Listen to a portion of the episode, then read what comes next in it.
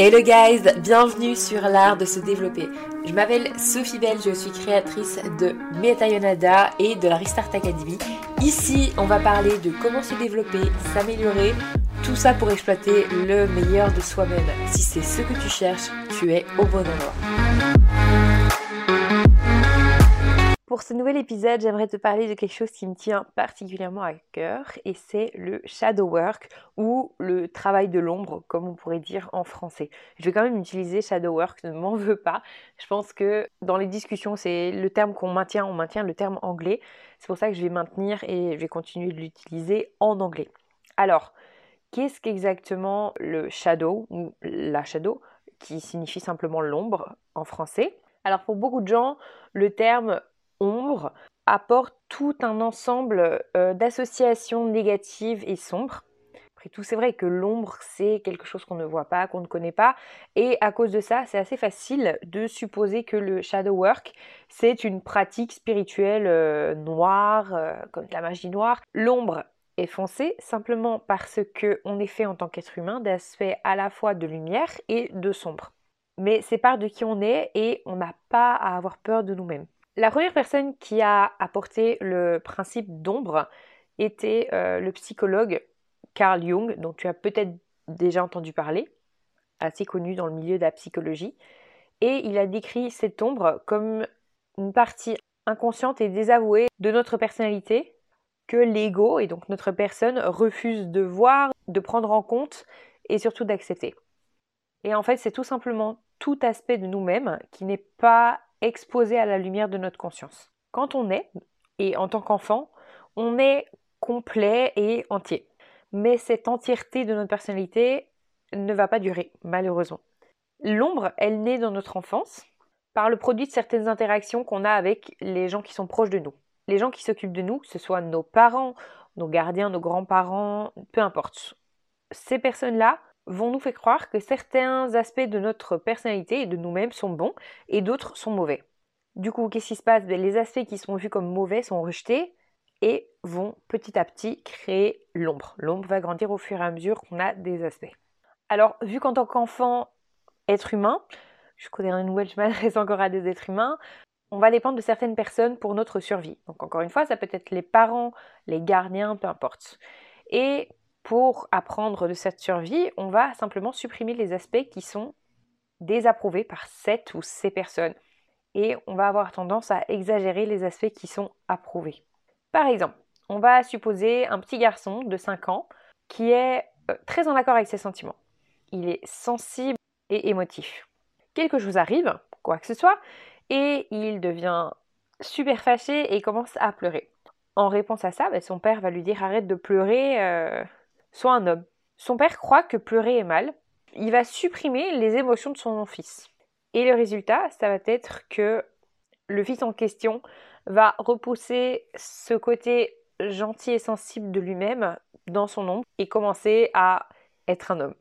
Et en tant qu'adulte, dans le cliché, il va avoir des problèmes pour ressentir les choses et ne va pas montrer ses émotions même lorsque c'est nécessaire. Et à cause de ça, il a du mal dans ses relations parce qu'il ne peut jamais se montrer tel qu'il est réellement. En fait, ce qui se passe, c'est que l'ombre, elle grandit à chaque fois qu'on la réprime. Un autre exemple, ça peut être une petite fille qui est fâchée à propos de quelque chose et qui va commencer à faire une crise de colère. Immédiatement, ben, sa mère va lui dire arrête, euh, arrête d'être une mauvaise petite fille. Et chaque fois qu'elle est fâchée, sa mère va répéter la même chose. Arrête ça et sois une bonne petite fille. Du coup, la petite fille, qu'est-ce qu'elle va dire? Ah ben ça doit être mauvais d'être fâchée, d'être en colère. Et je dois essayer très très fort de ne pas être en colère. Et avec le temps, elle va se dissocier de la colère, mais ça ne va pas la faire disparaître. Du coup, elle va grandir en pensant qu'elle doit toujours garder la face.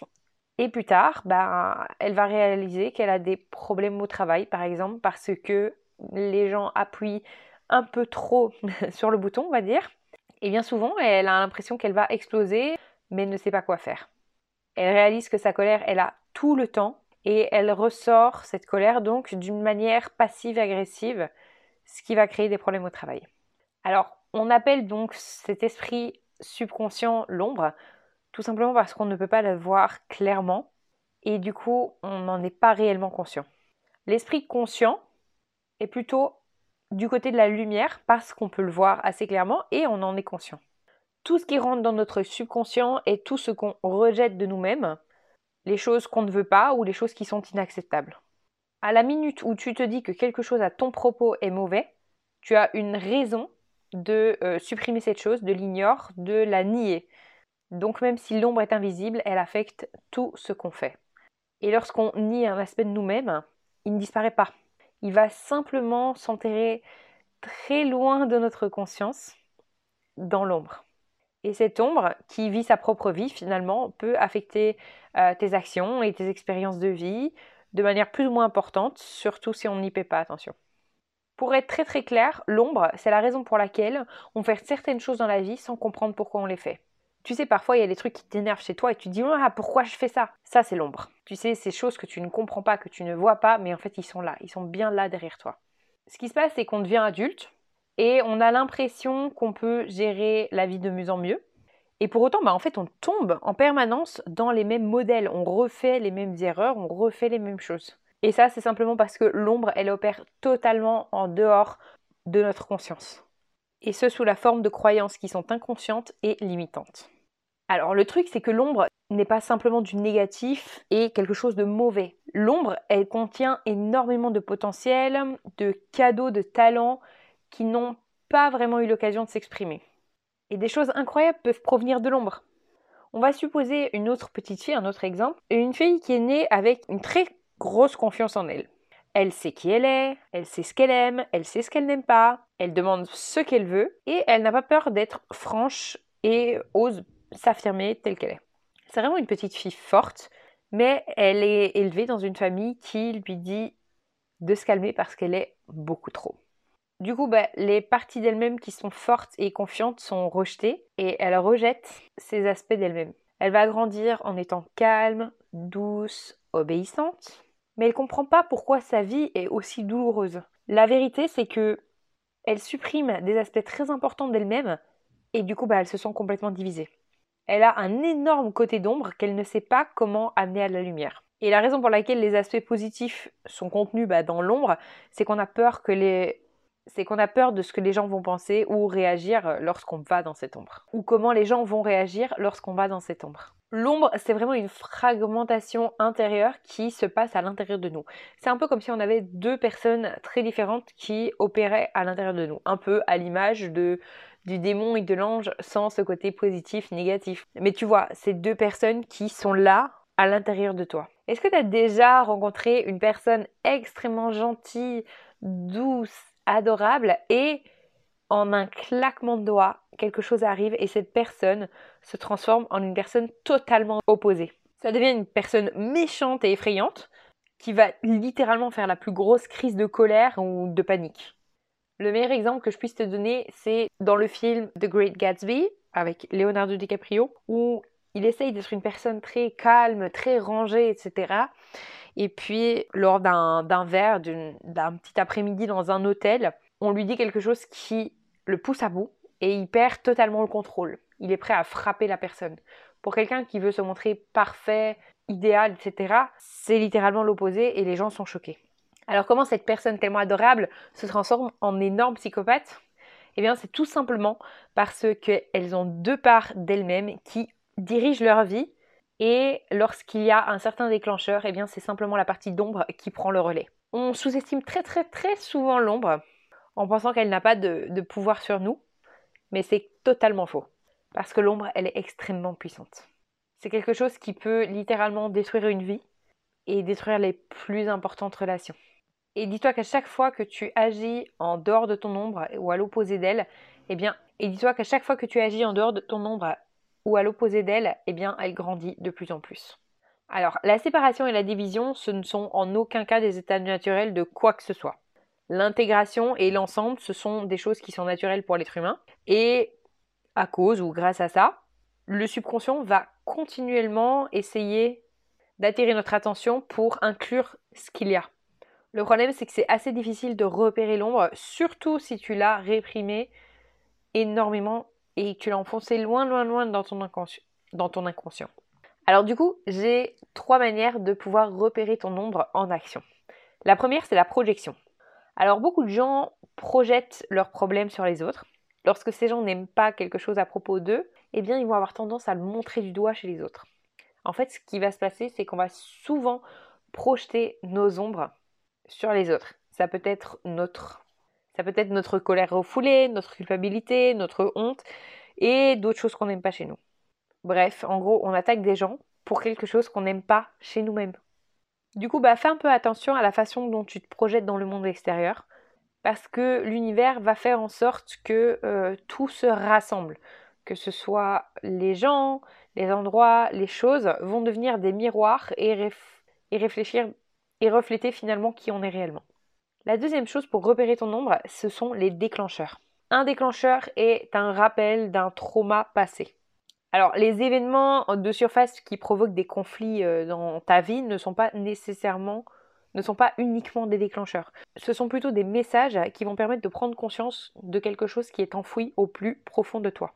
Si je reprends l'exemple dans The Great Gatsby, réellement, l'événement qui a euh, déclenché euh, la colère de Leonardo DiCaprio, c'était une parole. C'est pas réellement la parole qui a dérangé, c'est ce qui se cachait derrière la parole et cette chose qui a été enfouie de la part de Leonardo DiCaprio. C'est surtout ça. Donc fais attention à tes déclencheurs parce qu'ils peuvent te montrer tes blessures et ta part d'ombre assez facilement. Et bien entendu, essaye d'attraper tes déclencheurs émotionnels avant d'agir et pas après. Et la troisième manière de repérer ta partie d'ombre, ce sont les modèles. Alors, lorsque tu as un schéma qui se répète dans ta vie, eh bien ça va simplement t'orienter vers des aspects de ton ombre. Les schémas, ce sont des expressions de l'ombre parce que l'ombre se reflète dans ta réalité pour être vue et intégrée. L'ombre veut que tu prennes conscience d'elle. Elle est un peu comme un enfant qui dit Hé, je suis là, je suis là, je suis là, je suis là, je suis là, et elle va pas te lâcher. Elle veut être vue et elle veut être acceptée. Et du coup, bah, dans ces schémas, tu vas trouver des aspects de ton moi de l'ombre qui vont continuer à apparaître dans différentes situations jusqu'à ce que tu sois prêt à les regarder et à briser le cycle.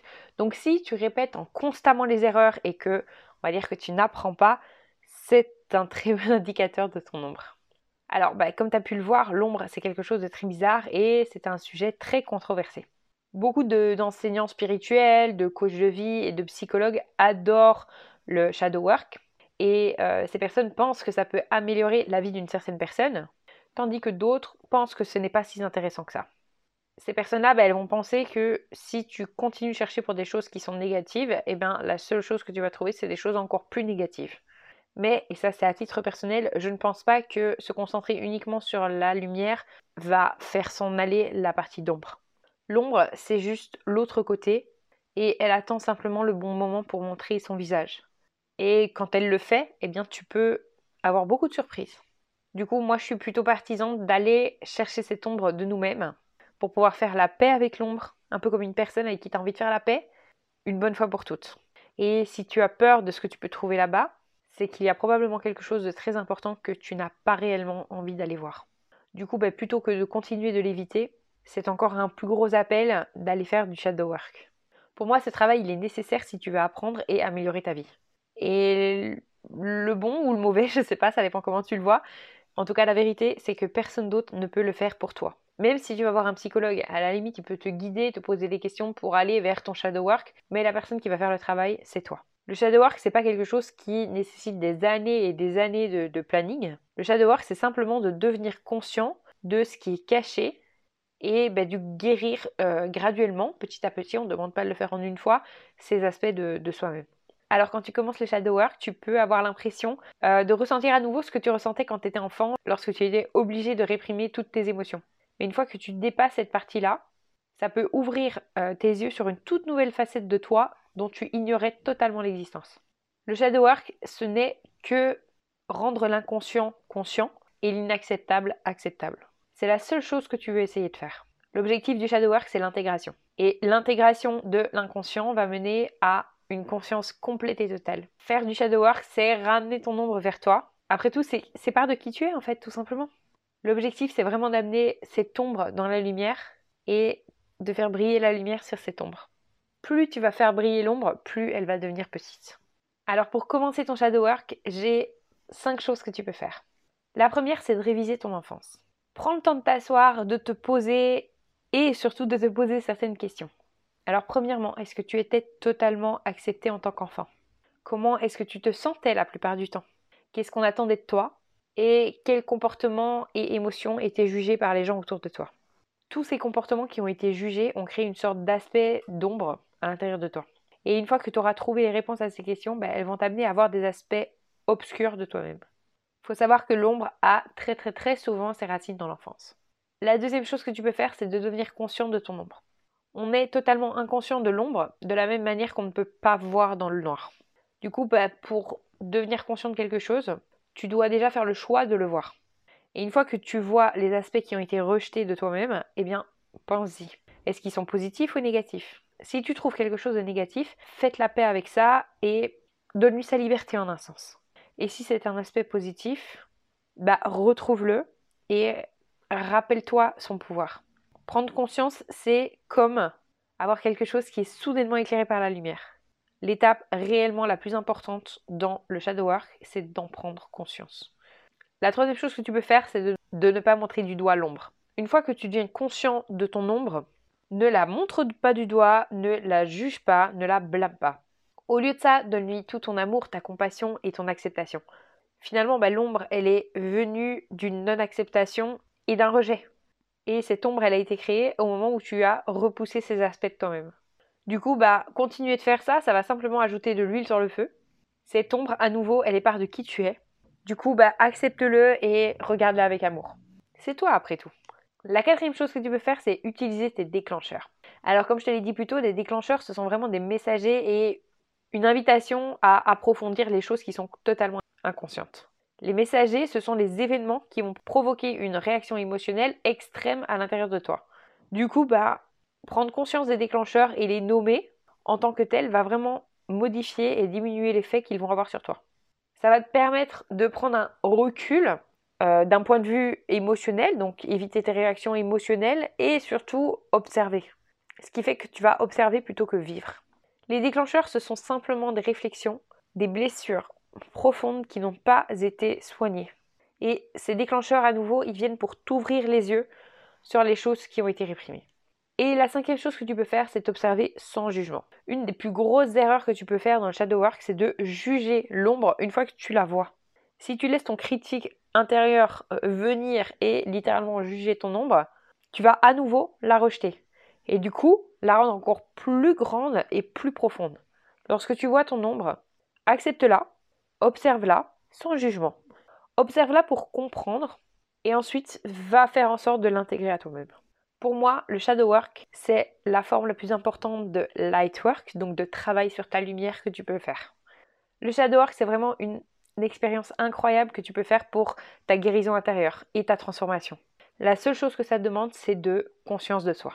Chaque personne sur Terre est passée par des moments qui sont difficiles dans leur vie.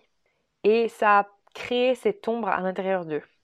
La bonne nouvelle, c'est que l'univers entier est de notre côté et essaye de devenir entier à nouveau. C'est pour ça qu'elle essaye de te montrer ton ombre. Chaque action de l'univers envers toi est une direction vers la croissance et l'expansion tu as de nombreuses opportunités de confronter ton ombre afin de pouvoir enfin t'en libérer. Et peu importe combien de temps tu vas éviter de regarder ton ombre, elle va littéralement continuer de se manifester dans ta réalité jusqu'à ce que tu y prêtes attention. Un peu comme un enfant qui va taper sur l'épaule jusqu'à ce que tu le regardes. Le problème c'est que cet enfant, tu préfères quand même le regarder une fois qu'il est encore petit plutôt qu'une fois qu'il a grandi. Le moi, ou en l'occurrence le toi qui est fracturé, il va chercher à s'unifier, à se retrouver entier, et tu vas avoir beaucoup d'opportunités de voir des aspects de toi-même que tu as supprimés, rejetés ou niés. Plus tu deviens conscience de ton ombre, plus tu l'acceptes, plus tu vas devenir un être conscient qui va avoir du pouvoir sur lui-même et sur sa vie. Merci d'avoir partagé ce moment avec moi sur l'art de se développer. N'oublie pas que tu peux faire ton test de personnalité pour en apprendre plus sur toi et sur comment devenir la meilleure version de toi-même. Va sur metanoyada.com et rejoins le club privé. C'était Sophie Bell. Bye guys.